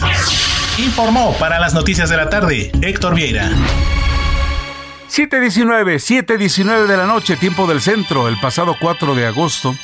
La Suprema Corte de Justicia de la Nación publicó una resolución, la cual entró en vigor este lunes, en la que se determina que, ante un cargo indebido, los bancos deben regresar el dinero a los clientes. ¿Y qué cree? Con intereses moratorios. Destaca que los cargos no reconocidos con tarjeta son de las principales quejas que presentan los usuarios de la banca. La primera sala de la Suprema Corte resolvió que los bancos tienen la obligación de conservar y devolver el dinero que reciben de los cuentavientes, por lo que si se realiza un cargo indebido a una tarjeta de débito, tendrán el deber de responder por los montos sustraídos. Y si no lo hacen, tendrán que pagar intereses moratorios del 6% anual contabilizados a partir de la fecha en que el cuentaviente dio aviso a la disposición no reconocida. Nos encanta el tema, la verdad, sí, sí, nos encanta, porque es, es, es, importante que se les meta tantito en cintura. La verdad es que muchas veces nos quedamos así como si, pues ahora, ¿qué crees? Te lo cobré y no pasa nada y hazle como quieras. Bueno, poco a poco por allí vamos. La Suprema Corte de Justicia de la Nación va a traer el, el amparo promovido por diversas organizaciones animalistas en nombre de Eli, una elefanta que vive desde hace 11 años en el zoológico de San Juan de Aragón y que buscan ser enviada a un santuario en Brasil. Diana Martínez, reportera de Aldo Media Group, con la información. Así es, Heriberto, te saludo con gusto. El Poder Judicial de la Federación decidirá el futuro de las elefantas Eli y Gypsy, quienes actualmente se encuentran en el zoológico de San Juan de Aragón. La asociación Va por sus Derechos promovió en 2021 un amparo bajo el argumento de que el cautiverio viola los derechos de Eli a la vida, a la dignidad, la libertad, la reproducción y a un hábitat adecuado a su especie, pues se pone en riesgo su salud física y mental. Con este litigio se busca que Eli sea trasladada a un santuario de Brasil. Sin embargo, pues el juez cuarto de distrito en materia administrativa en la Ciudad de México se negó a amparar a la elefanta, resolución que fue impugnada y que será revisada por la Suprema Corte de Justicia de la Nación, luego de que por mayoría de tres votos la primera sala aprobó este miércoles la propuesta del ministro Juan Luis González Alcántara Carranca de atraer el caso. En entrevista eh, con el Heraldo de México, Susana Ramírez, abogada de esta organización, confió en que el máximo tribunal determine que Eli puede ser considerada persona no humana para ser protegida del maltrato que aseguró enfrenta en el zoológico. En el caso de la elefanta Gypsy fue trasladada recientemente del Centro de Conservación Zoofari en Morelos al zoológico de San Juan de Aragón para hacer compañía a Eli, por lo que la asociación presentó otro amparo con el objetivo de que sea regresada a Morelos o que se vaya con Eli a Brasil. Según la asociación, pues en ningún momento se dieron a conocer los estudios públicamente realizados eh, por especialistas en la materia para determinar que el traslado de Gypsy resultaría o no beneficioso para la elefanta. Hasta ahora, el juez décimo quinto de distrito en materia administrativa en la Ciudad de México concedió ya la suspensión definitiva para que la autoridad responsable del zoológico realice las gestiones necesarias para que se proporcione a Gypsy eh, pues los cuidados más adecuados, alimentos, entre otros elementos necesarios para garantizar su bienestar. Hasta aquí mi reporte. Muchas gracias, Diana Martínez. Recordemos que una sociedad se dice, ¿quieres saber cómo es la sociedad? Date cuenta cómo trata a los animales. ¿no? Date cuenta de ello. Y, este, este asunto de esta elefanta, que, bueno, ya se volvió hasta político, este, pues que fluya, ¿no? Dicen que podría estar mucho mejor eh, en un santuario de, de, Brasil, y es que pues lleva 11 años y dicen que es eh, un deleite verla allí en el zoológico de San Juan de Aragón, pero ante todo, por lo que se espera mejor es de que, que tenga una mejor vida, ¿no? Que, que, esté que esté en un ambiente más libre, que, que conviva, que no esté sola, eh, que definitivamente va a estar mejor, donde la puedan alimentar, etcétera, etcétera. Entonces, bueno, aquí está, aquí está el tema y entonces la Suprema Corte de Justicia de la Nación va a traer ese amparo promovido por diversas organizaciones animalistas en nombre de esta elefanta para que viaje, sea enviada a un santuario en Brasil. Son las 7 de la noche con 24 minutos, 7.24. Vamos a ir a una pausa y de regreso vamos a platicar con ustedes en torno a los nuevos perfiles de la oposición para disputar la Ciudad de México. Definitivamente un tema interesante también, que logran que riñón de cerdo modificado funcione un mes en un cuerpo humano. Tendremos un resumen internacional y mucha, pero mucha información en torno a lo que ocurre en México y el mundo. Vamos a una pausa, regresamos en este informativo Noticias de la tarde.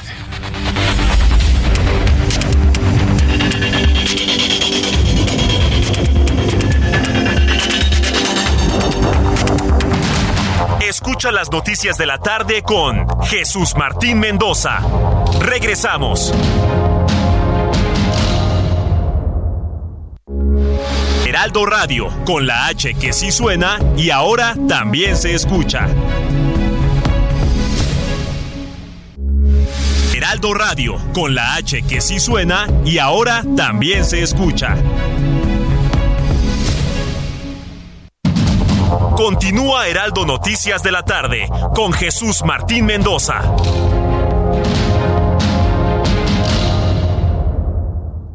CAT promedio de 31.7% sin IVA, vigencia del 1 al 31 de agosto.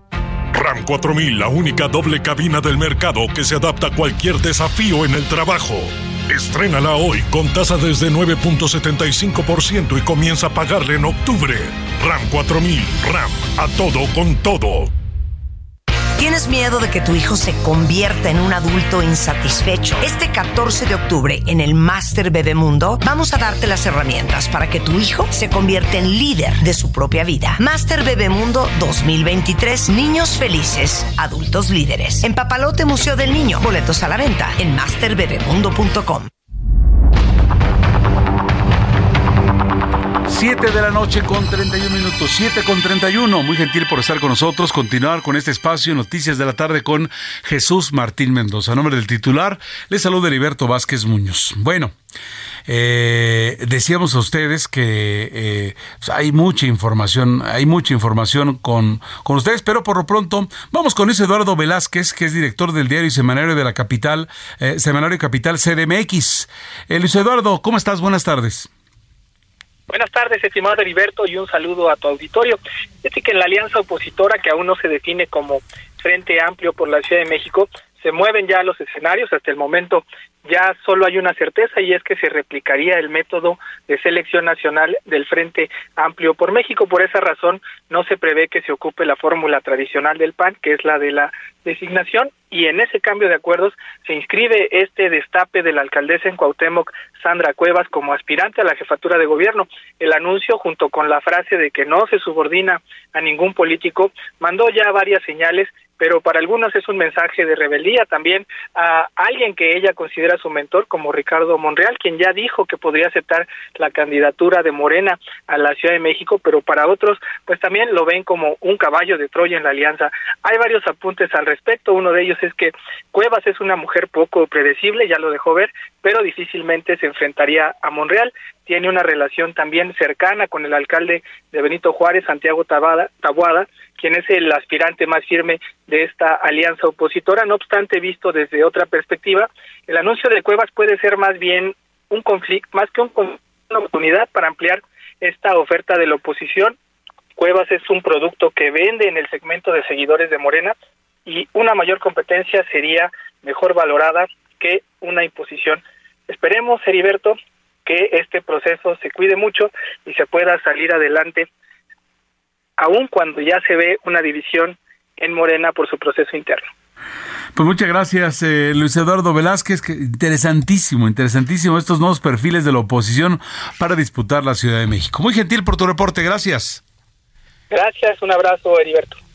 Gracias. Y más que reporte, este, esta visión que tiene eh, eh, eh, Luis Eduardo Velázquez que nos abre el panorama de cómo andan las cosas por la Ciudad de México. Bien, vamos con un resumen internacional de lo que está ocurriendo a nivel global. Alina Leal Hernández tiene la información. Embajador de Estados Unidos en México, Ken Salazar, adelantó que el gobierno estadounidense trabajará con diversos países para adecuar marcos jurídicos en materia migratoria y así contener el fenómeno creciente para que se viva de una manera ordenada y legal. Salazar advirtió que 20 millones de migrantes del hemisferio oeste van en camino a la frontera de México y Estados Unidos y reiteró que nadie emprende este viaje porque quiere, sino por necesidad. Un equipo del FBI estadounidense llegó a Ecuador para apoyar en las investigaciones que adelantan las autoridades policiales y la Fiscalía para determinar las responsabilidades en el asesinato del candidato presidencial Fernando Villavicencio. En Estados Unidos, cirujanos trasplantaron el riñón de un cerdo a un hombre con muerte cerebral y durante un mes ha funcionado con normalidad, un paso crucial de una operación que el equipo de médicos en Nueva York espera intentar eventualmente en pacientes. En Hawái, los muertos por los incendios que asolaron la semana pasada la isla de Maui ascienden ya a 106, mientras que solo 5 han podido ser identificados. Las autoridades siguen insistiendo en que es muy probable que la cifra de muertos aumente considerablemente, ya que por el momento solo se han inspeccionado 32% del territorio quemado. El expresidente ecuatoriano Rafael Correa advirtió que si la candidata de su movimiento, Luisa González, gana las próximas elecciones presidenciales de su país, rechazará el Tratado de Libre Comercio con México y por ende el ingreso de la Alianza del Pacífico, porque considera que el gobierno mexicano es suicida. Hasta aquí la información. Muchas gracias, Alina Leal. Vamos ahora con Roberto San Germán. Lo tenemos en la línea telefónica y tiene una actualización de los deportes. Mi estimado Roberto San Germán, ¿estamos escasos de deportes o cómo andamos? ¿Qué tal? ¿Qué tal, mi querido Heriberto? Buenas noches y buenas noches a toda la gente que nos sintoniza. Pues sí, sí andamos escasos de deportes y más después de los ridículos que hizo la Liga MX en el famoso torneo de la League Cup. Y malas noticias, señores, ese torneo lo firmaron hasta el 2027, así que la mediocridad va a llegar otros tres o cuatro añitos más si no hay cambios de entrada al arbitraje, de entrada al bar. Y la otra, los equipos mexicanos que se tomen en serio ya este tipo de torneos. Los norteamericanos están emparejando y ya lo están demostrando. México no tiene finalista en la League Cup, ¿eh? es el equipo de Nashville y es el equipo de Miami. Así, ayer eliminaron y feo al equipo de Monterrey. Bueno, era de esperarse. El Tan Ortiz es el señor semifinales. No pasa de ahí, ¿eh? Tato Noriega, te llevaste un tipo que sí te va a llevar hasta las semifinales, pero de ahí no pasa porque no la sabe jugar. Ayer le ganaron la partida y feo el equipo de Nashville, que además le quitaron un gol legítimo. La verdad es que México se vio mal en la MLS, contra la MLS en la League Cup. Ya los vimos, ¿eh? Ya nos dimos cuenta cómo están jugando los norteamericanos, en donde van a meter mucho cuerpo, mucho físico, mucha velocidad y mucho fondo, señores. Si creen que con puro fútbol el fútbol mexicano le va a ganar, ya no, ¿eh? Ya, no ya lo vimos. Oye, Roberto, ¿y, las condiciones van a ser las mismas? Es decir, de que vamos a jugar ya todos los partidos. Digo, porque cuando ya la vimos difícil, pues pensamos algunos, bueno, pues aunque sea ya en la etapa de semifinales, sí podría ser atractivo para los mexicanos en, en esta etapa de semifinales, un partidito allá y un ida y vuelta, etcétera, o de plano todo va a ser en Estados Unidos. Mira, no sé cómo firmó el señor Miquel Arriola, el cuate se está acabando el fútbol mexicano, deben de hacer algo, ¿eh? Con este hombre. Creo que es el primero que se tiene que ir y ya después de eso reformar todo lo que es la League's Cup y ponerlo a visita recíproca, como es la, la Copa Libertadores, señores. No nada más es ir a jugar allá en canchas que tú no tienes, como son las de pasto sintético, que sí, sí tienen un problema, ¿eh? Aunque la gente diga que no. Si tú no entrenas en una, en una cancha de pasto sintético, tienes, sí, un hándicap en contra, señor. Por eso también hay tantas lesiones. Entonces, creo que también hay que hacer varias modificaciones para no ir a hacer el ridículo, porque vendieron al fútbol mexicano según esto, por dólares. Y no fueron tanto las ganancias, ¿eh? Simplemente ¿Ah, no? fue para... No, claro que no. Digo, para dejar el prestigio así, bueno, por lo menos unos millones de dólares o algo. Amigo, amigo, tú conoces, tú conoces a nuestros federativos. Por cinco pesos se bajan todo lo que tú ya sabes.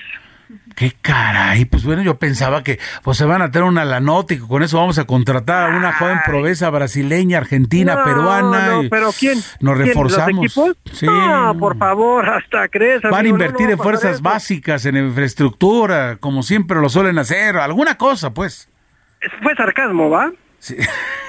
no, no, ¿cómo ¿Fue sarcasmo? No, fue, fue, sarcasmo, porque dime cuántos equipos invierten en sus jugadores, porque también vamos a decirlo, el negocio sería buenísimo si todos invierten ese dinero, pero muchos se van a las arcas, sí, de los de pantalón largo. A ver, el fútbol mexicano, señores, ya tocó fondo en nivel de selección y en todas, ¿eh? varoniles y femeniles. Y ya tocó fondo también en clubes, ya lo vimos ahorita con la League Cup, nos duela o no, ya no estamos dando cuenta, ya no somos el famoso gigante de la CONCACAF, el que se durmió en sus laureles y les ibas a ganar 25 a 0 a todos los equipos y que te ibas a presentar en Estados Unidos y los ibas a golear. Señores, eso ya se, acabó, Se acabó. Se acabó, ya se los dijo el Tuca Ferretti, ya se los dijeron varios entrenadores. Eso ya se acabó. Hay mucho dinero en la MLS, amigo, y saben, y saben hacer deportistas de alto rendimiento y deportistas elite. Allá sí usan la medicina deportiva, allá sí los alimentan bien. Exacto, en, lo que nos dices, ¿no? En cuerpo, estaba pensando lo que estabas comentando, potencia, cuerpo, fortaleza, es evidente, exactamente así. Allí ni, ni cómo competir, habíamos que hacer el esfuerzo. Entonces, ¿sabes qué se me antojaría? Una situación donde, bueno, en, las, en los primeros partidos, donde, donde los primeros escarceos, tal, tal, pero ya entrando en cierta etapa, digo, pues también la verdad es que si viene a jugar Nashville, digo ahorita porque eh, no, le ganaron a Monterrey, pero si usualmente hubiera sido un Nashville contra Monterrey en el tecnológico, pues la verdad es que no iba a ir nadie, ¿no? Bueno, en Monterrey donde jueguen ahora, pues. Eh, entonces yo diría que en cierta etapa donde ya se caliente, donde sí duele que nos ganen, pues ahí sí como para que estuvieran del otro lado, ¿no? Para los, los partidos de ida y vuelta, por lo menos, digo, por lo menos. Pues a ver qué pasa, mi querido amigo, tienen que arreglar eso, ¿eh? Fue un desastre un desastre para el fútbol mexicano, ¿eh? Porque más paraste tu liga y eso también está peor. Y varios lesionados importantes, ¿no? Para algunos equipos. Entonces, algo tienen que hacer y ojalá ya los de pantalón largo no nada más vean esto el negocio. Hay que recordar que para ellos es negocio. O si eres aficionado, que te lo digan desde un principio, yo se los digo. No vean al fútbol como un deporte, véanlo como un negocio, ¿eh? Nada más. Y quítense el fanatismo. Y cuando le, entren así se van a dar cuenta que esto es un vil negocio. Roberto San Germán, como siempre, gracias por la información deportiva. Gracias a ti, mi querido Heriberto, y pasen muy buena noche. Gracias. Bueno, información y análisis así profundo. Cuando se mete a profundizar, Roberto San Germán saca de verdad aquí chispas el, el micrófono. Vamos ahora, tengo en la línea telefónica a Hugo Villa, titular de la Dirección General de Actividades Cinematográficas de la Filmoteca de la UNAM. ¿Cómo está usted, Hugo? Buenas tardes. Muy bien, muchísimas gracias. Qué gusto estar con ustedes. Muchas gracias. Oye, pues en la Filmoteca de la UNAM está ofreciendo una plataforma digital gratuita para ver cine mexicano. ¿Nos explicas cómo está esto, por favor? Eh, así es, desde hace un rato ya tenemos ahí una en filmoteca unam. en filmoteca.unam.mx tenemos una plataforma eh, en la que tenemos eh, cine en línea, tanto algunas películas restauradas que son propiedad de la propia universidad, como eh, algunos pequeños documentales eh, que hemos ido recuperando y restaurando como parte de nuestro acervo. Eh, pero también queríamos invitarles del 16 al 20 de agosto en nuestras salas, tanto en el Centro Cultural Universitario, en la sala Monsiváis, como en el Cinematógrafo El Chopo, sea al norte de la ciudad. Vamos a estar celebrando el Día Nacional del Cine Mexicano, que ya cada vez se extiende más y se convierte en semanas y en meses y vamos a estar poniendo ahí cine en, sala para que puedan también compartir la experiencia comunitaria del cine en sala. Así es, entonces del 16 al 20 de agosto en las salas eh, de costumbre de la UNAM eh, para seguir conmemorando el cine nacional, el, Día Nacional del Cine Mexicano. Oye, y así como para abrir boca, este, como qué cintas podemos ver, como, como qué hay por allí, ¿cuánto va a costar? Eh, mira, nuestras funciones son especialmente baratas, las salas están en perfectas condiciones, eh, eh, son tienen proyectores 2K y sonido 5.1 como las mejores salas comerciales y arrancamos un poco con la especialidad de la casa. Hoy mismo, 16 de agosto, tenemos La Mancha de Sangre, una película de 1937 70 minutos de Adolfo Bez Mogar, que es una de las primeras películas de las que se tiene registro de un acto eh, eh, radical de censura por parte del gobierno mexicano. El negativo fue secuestrado a los productores en 1937 y se las devolvieron eh, siete años más tarde con unas escenas cortadas que según los censores decían que no eran propias y aptas para el público. Este, después la mancha creció porque la cayó pues eso en las manos fértiles de la filmoteca mm. y ahí se fue eh, restaurando y, conformando en la versión actual que, pueden conocer. Y también vamos a tener cine más eh, moderno. Hoy, por ejemplo, está El sueño del Maracame, una película de 2016 de Federico Secetti, de la Escuela Nacional de Artes Cinematográficas de la propia UNAM, eh, que tiene que ver eso con, con una travesía emocional donde el personaje principal enfrenta un desafío para redescubrir sus raíces y conexiones, muy metida en el mundo este eh, que, que es muy eh, pues eso lleno de, simbolismo y de tradición. y así estaremos este en esas dos salas todo el el, resto del, de esta conmemoración te digo hasta el día 20 pasando este cine por supuesto de catálogo pero también eh, cine eh, más moderno y, fresco, ¿no? Oye, y evidentemente, ¿dónde podemos consultar la cartelera? Ya nos, ya nos abriste boca con lo que dijeron ayer, que caray, qué, qué, qué, qué, joyita eh, tienes. La, la de hoy, pero pues, tenemos unos días por delante todavía. ¿Dónde consultamos? Eh, muy fácil, filmoteca.unam.mx, pueden consultarla y ahí mismo pueden ver nuestra plataforma de cine en línea y por supuesto entrar a donde se compran los boletos y también en la página del Instituto Mexicano de Cinematografía, en, en cine.gov.mx, que coordina un esfuerzo más grande en el que se incluyen este diferentes incluida por, por supuesto la nueva sede de la Cineteca Nacional en el eh, Centro Nacional de las Artes.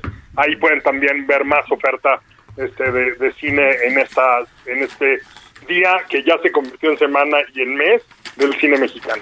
Pues muchas gracias por la información. Qué padre, siempre nos sorprende la UNAM y en este en este momento, eh, gracias Hugo Villa, titular de la Dirección General de Actividades Cinematográficas de la Filmoteca de, nuestra máxima casa de estudios y hay que estar allí, hay que ver cine, hay cosas bien importantes y es un precio súper módico con grandes instalaciones y sobre todo una curaduría, yo le diría así, aunque no sé si sea el término en esta parte del cine, con algo especial es algo, es algo distinto, diferente en esta conmemoración del Día Nacional del Cine Mexicano. Muchas gracias, Hugo Villa.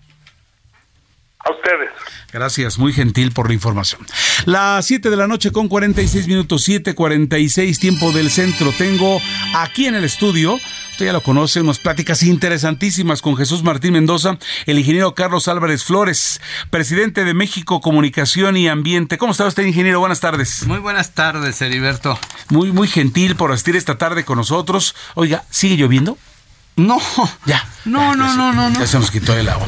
Oiga, pues los primeros 30 años de, de, la fundación de este, de este Centro Mexicano de Derecho Ambiental y, y su director, este, pues Gustavo Alanís, ¿no? Hay mucho que comentar en torno a ello. Por supuesto, mira, hoy hace 30 años, un 16, hoy es 16, ¿no? Sí, señor. De agosto. 16 de agosto. En 1993 se funda y se crea aquí en la Ciudad de México el Centro Mexicano de Derecho Ambiental Asociación Civil.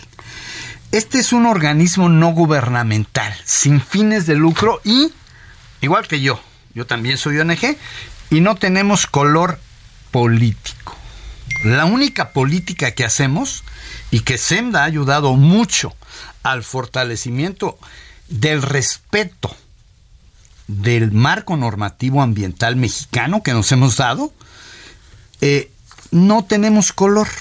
El único color nuestro es el medio ambiente, es la protección de los ecosistemas, porque sin ellos nosotros somos nada. Claro, nada. Y Greenpeace también, ¿verdad? También Greenpeace ha jugado un papel importante, pero Senda es el referente nacional en el tema jurídico. jurídico. Que es importante, ¿no? Mucho, muy importante. O sea, ellos son los que le firman y tienen su equipo, un equipo que tiene Gustavo Alanis Ortega, al que le mando un abrazo y un reconocimiento a su valor, a su compromiso, porque no es lo mismo eh, decir que firmarle. Claro. Hay que firmarle. no, y darle forma, ¿no? Yo también le firmo, ¿eh? Claro, ingeniero. Y cuando uno le firma, se compromete. del otro lado, ¿verdad? Todos los que están del otro lado, los privados, el gobierno, pues no les gusta mucho, ¿verdad? Que nosotros, ahí está el Químico Guerra también, está Homero Aridges y muchas más organizaciones, ¿verdad? Pero Senda ha sido la columna vertebral en el tema jurídico. Es importantísimo darle forma a esto. No podemos estar aquí platicando, etcétera. pero eso aterrizarlo, ah, aterrizarlo y adecuarlo y, empujar para que, que, se conviertan en leyes, ¿no, ingeniero? Así es. Entonces, no política, no porque no tengamos preferencias, claro, cada quien tiene, pero de eso no hablamos, nosotros hablamos de la protección al medio ambiente. Tiene 30 años defendiendo el medio ambiente y el patrimonio natural. Voy a leer textualmente un documento valioso. Dice, Estamos hablando del SEMDA, ¿eh? Así Venga. Dice, somos una de las principales, yo digo que la principal organización de la sociedad civil ambiental en México, cuyo eje fundamental de trabajo es el fortalecimiento, la consolidación, armonización y aplicación y cumplimiento efectivo del sistema jurídico ambiental vigente. Ese es el tema. Ese es el tema. Podemos hablar 3, 4, 5, 10 horas del SEMDA, pero rápidamente, entre los muchos reconocimientos internacionales, no solamente en México, tenemos el Global to Think Tank Rankings del 2017, donde la Universidad de Pensilvania, ¿verdad? Lo pone en los think tanks. Por los que no saben lo que es un think tank, ¿verdad? porque ya sabes que han inventado muchos términos, claro, términos nos perdemos. Son esos actores que hacen valer y que hacen escuchar los problemas del mundo. En este caso, en medio ambiente. Pero tenemos el premio Xochitla, que le dio la Fundación Xochitla por 24 años de trabajo. Eh, premios Compartir en su decimatercera, perdón, en su trigésima edición otorgada por compartir Fundación Social IAP en su categoría perdón, de incidencia pública 2018. También tenemos la Fundación para la Promoción del Altruismo, el CEMEFI, Centro Mexicano de Filantropía, que lo reconoció en 2011. Bueno, el Premio al Mérito en el ecológico al 2005. Tenemos los Guardianes de los Árboles, la Lotería Nacional, para acabar pronto, hizo un, por supuesto, sacó un billete con el logo. En fin, la red de todos los derechos para la... Tengo nada más unos cuantos rápidamente, ya se me acabó el tiempo, pero nomás unos que son muy significativos. Ahí va. Venga, el primero que yo quiero llevar aquí es eh, cómo es que la, ante la CCA, esa Comisión Ambiental de Cooperación Ambiental, en el 96 contribuyó a la creación del Parque Nacional de Arrecifes en Cozumel, en aquella pelea contra los, contra los contra el muelle. Eh, por supuesto, la controversia constitucional del Parque Nacional Tulum para defenderlo. También tenemos la mortandad, ese es un tema que a mí, yo estuve muy cercano de aquellos 40 mil aves migratorias que murieron en, el, en la presa de Silva en San Francisco del Rincón, Guanajuato, en el 95. En el 2004 el reporte del secretariado sobre el maíz transgénico en México también está, no solamente está en la agenda verde, también está en la agenda gris, en la contaminación atmosférica. Aquí está la negativa al, o sea, se obtuvo una negativa a través de un amparo en contra de un parque eólico en Cozumel. También Tajamar en Cozumel, que un niño, ¿verdad? Ayudó a un niño a hacer valer los derechos de Tajamar aquella vez que sacaron unos cocodrilos muertos ahí que después dijeron que eran de Brasil, pero no importa. Ganó Cabo Pulmo otra defensa importante del área natural protegida de Cabo Pulmo. No me alcanza el tiempo. Claro, pero, son de esos casos que fueron muy mediáticos. Mucho. Y, alguien, alguien, en este caso, usted está mencionando a los ingenieros, alguien como este Centro Mexicano de Derecho Ambiental, SEMDA, es el que ha tenido que poner el dedo en la llaga y, jurídicamente, porque si no antes vienen, vienen los abogados privados o públicos y nos quieren envolver. y entonces aquí hay abogados, pero que, también dicen, aquí estamos de este lado, ¿no? Mira, yo lo que quiero decir claramente es que felicito a Gustavo, a Gustavo Alaniz Ortega y a su equipo. Tiene un equipo buenísimo de abogados, de jóvenes valientes, todos, eh, muy preparados, muy estudiosos y con un apoyo internacional también. O sea, es el referente. Yo soy otra cosa, pero eh, mm, lo menos que puedo hacer yo es reconocer esto. Es reconocerlo. Porque los del otro lado, ¿qué crees? Se equivocan. Creen aquellos, ¿verdad? los privados y los gobiernos, creen que somos enemigos. No, yo, y, coincido, ¿verdad? Nosotros no somos enemigos ni del gobierno ni de los privados. Somos enemigos de la depredación ambiental. estamos a favor de que se hagan bien las cosas. Exacto. Tenemos reglas, nos hemos dado reglas, pero acuérdate que el deporte nacional en este país es nadie cumple las reglas. Ya no quiero hacer referencias, ¿verdad? Pero nadie cumple. Entonces, cuando algunos pocos luchamos porque se respeten las reglas y utilizamos en el caso de Senda el poder judicial porque es un derecho. No es una graciosa concesión ni es una ocurrencia, es el derecho humano que tenemos en el caso de México. Tú y yo y todos los mexicanos tenemos derecho a un medio ambiente sano, para nuestro desarrollo y bienestar. Artículo cuarto, párrafo quinto, que yo también he tenido que entrarle al, al, al Me dicen, oiga, ingeniero, oiga, ¿y usted es abogado? Bueno, no, pero... No soy abogado, pero aquí está Gustavo Alanís con Senda, que ellos sí son los de adeveras y han ayudado en muchas luchas, en muchas peleas. Pero bueno, un reconocimiento. Hoy es el día de los 30 años. Hoy quise aprovechar este.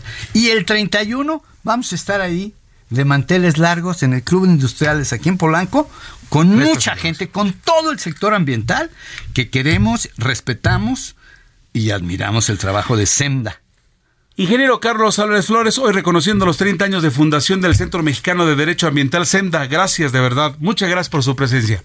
Muy buenas noches. Buenas noches, gracias. Ya nos vamos. A nombre de todo el equipo, Giovanna Torres, Salina Leal, Ángel Arellano, Héctor Viera, Ulises Villalpando, Gustavo Martínez, Heriberto Vázquez, a nombre del titular de este espacio, Jesús Martín Mendoza le desea la mejor de las noches. No se vaya, sigue en Heraldo Radio. Viene las coordenadas de la información con Alejandro Cacho. Hasta entonces.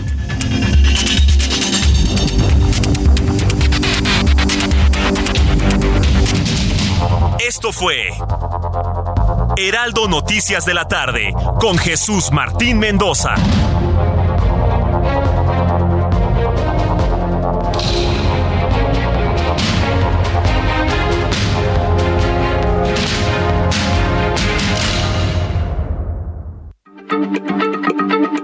Heraldo Radio, la H se lee, se comparte, se ve y ahora también se escucha.